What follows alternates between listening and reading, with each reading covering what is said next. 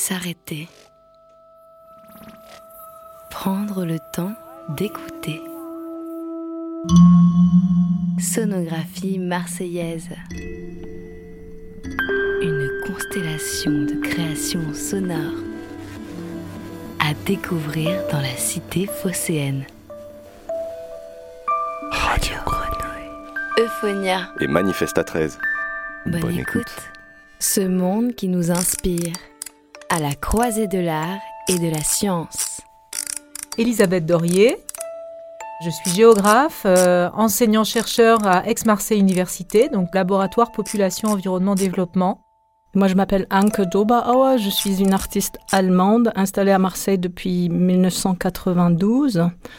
Avec Elisabeth, on s'est euh, rencontrés dans un des rares espaces publics euh, marseillaises, une plage. Et depuis, euh, on a fait beaucoup de randonnées ensemble euh, à travers la ville. C'était l'an 2000.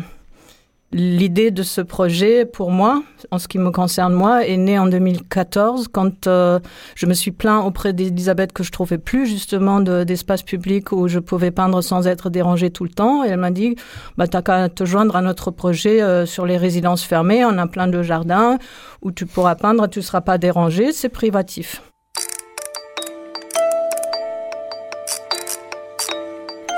Alors, on utilise très souvent pour euh, décrire euh, ces ensembles résidentiels le terme de communauté hein, fermée parce que ce terme communauté est traditionnellement utilisé en parlant des gated communities aux États-Unis ou ailleurs.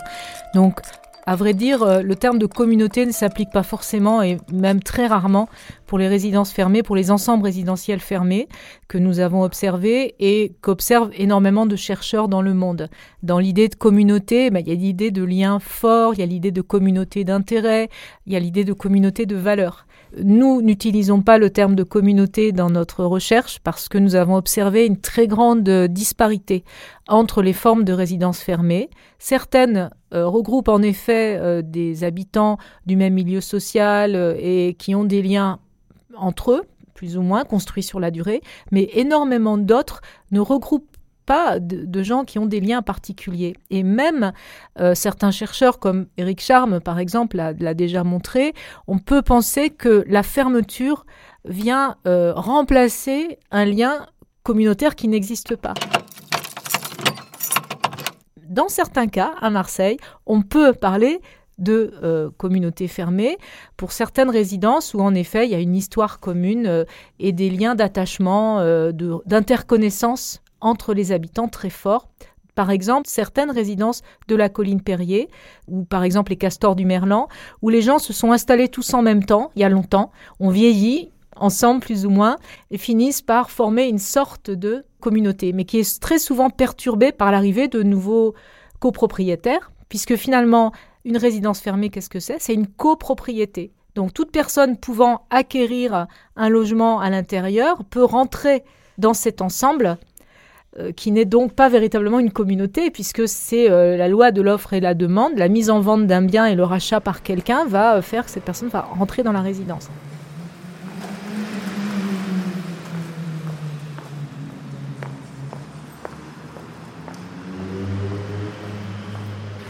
Les résidences fermées à Marseille connaissent un essor depuis les années 1990. C'est donc un phénomène extrêmement récent.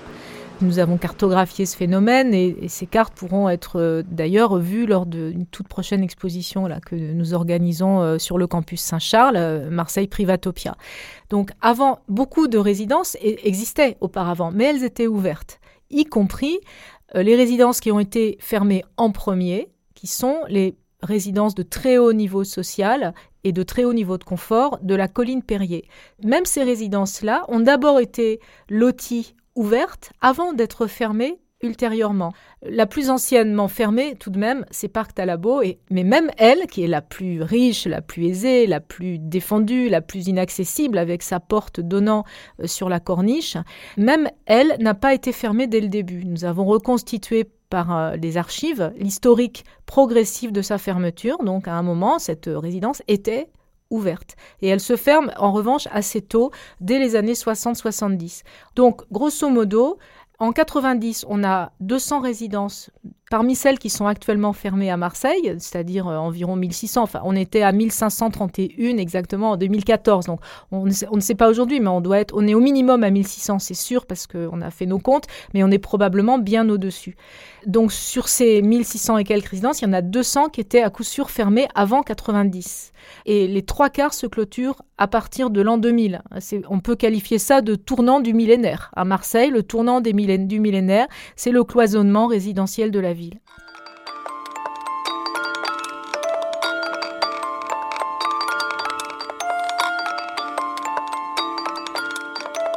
Ce c'est que moi, je commençais à faire de la peinture euh, en plein air parce que c'est un, un, procédé qui est interdit aujourd'hui dans l'art contemporain. Personne ne fait ça, donc j'aime bien faire ce qui se fait pas. Surtout, je, je me retrouve dans les, dans les débuts de la peinture euh, en plein air qui, qui est l'école de Barbizon.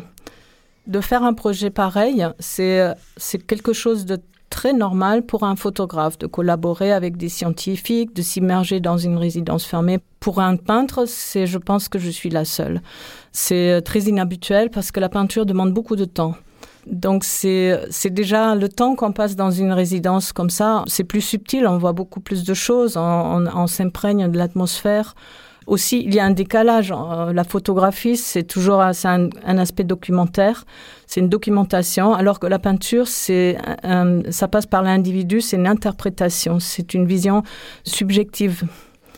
Donc euh, là, il y a une douceur dans ce que je peins, la douceur des jardins.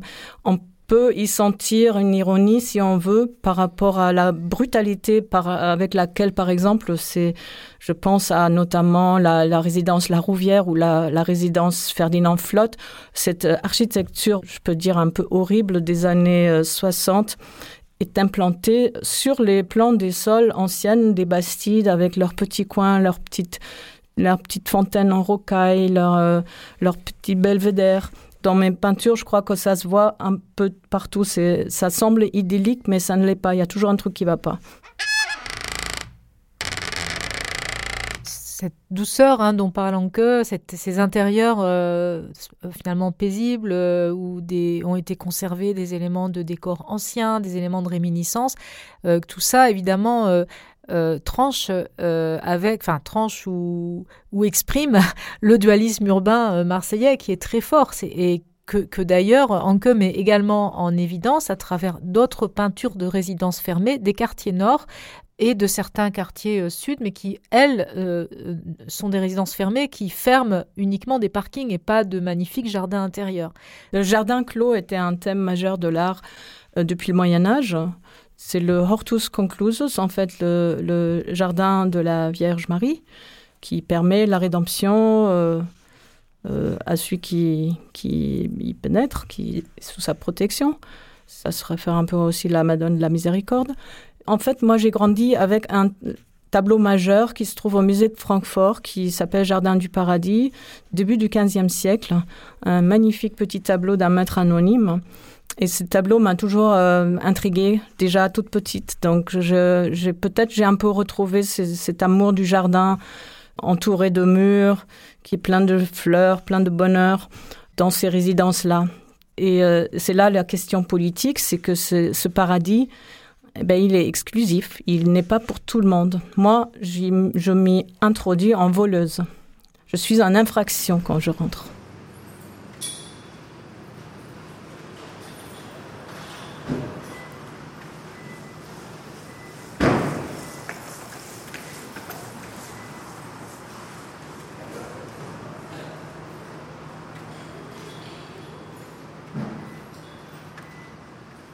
Le projet Marseille Privatopia est une collaboration entre moi en tant qu'artiste et les chercheurs euh, autour d'Elisabeth Dorier et son doctorant Julien Dario qui euh, travaillent sur ce sujet depuis très longtemps, je pense depuis 2007. Euh, moi seulement depuis 2014. Donc le, titre que nous avons choisi pour l'expo, donc Marseille Privatopia, à vrai dire, nous l'avons emprunté euh, à un chercheur politiste qui parle du contexte nord-américain, qui s'appelle euh, Mackenzie, et qui continue euh, à suivre une réflexion sur la privatisation du gouvernement résidentiel des villes. Autrement dit, le désengagement des pouvoirs publics et le fait que les villes sont de plus en plus gérées comme un ensemble de copropriétés par l'ensemble des copropriétaires. Donc c'est euh, en gros les évolutions néolibérales euh, que l'on observe à l'échelle de la planète. Ça signifie que le panorama, la vue, la beauté d'un jardin ont une valeur financière et marchande et que euh, la promotion immobilière pourra les valoriser et pourra les vendre bah, ceux qui ont les moyens de les acheter. Et tout ce qui était de l'ordre de la beauté de la vue est, maintenant réservé aux promoteurs et aux copropriétaires qui ont pu acheter. Et on le retrouve parfois dans le nom des résidences. C'est-à-dire qu'on va trouver euh, Bella Vista, on va trouver les terrasses de la Méditerranée. On va trouver des, noms qui évoquent finalement des campagnes ou des vues magnifiques, mais qui sont réservées euh, aujourd'hui aux acquéreurs. Voilà. Donc voilà un petit peu le sens euh, de cette exposition. Et du coup, euh, ça explique aussi que dans le contenu de l'exposition, et ça c'est vraiment lié à la sensibilité particulière euh, de Hanke, c'est beaucoup le paysage cloisonné ou la vue, etc., qui ont été traités.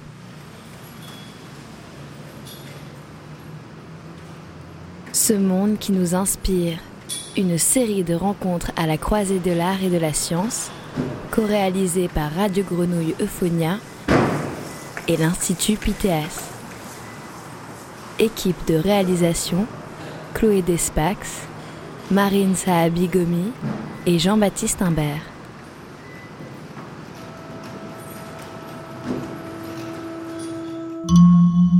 Sonographie marseillaise.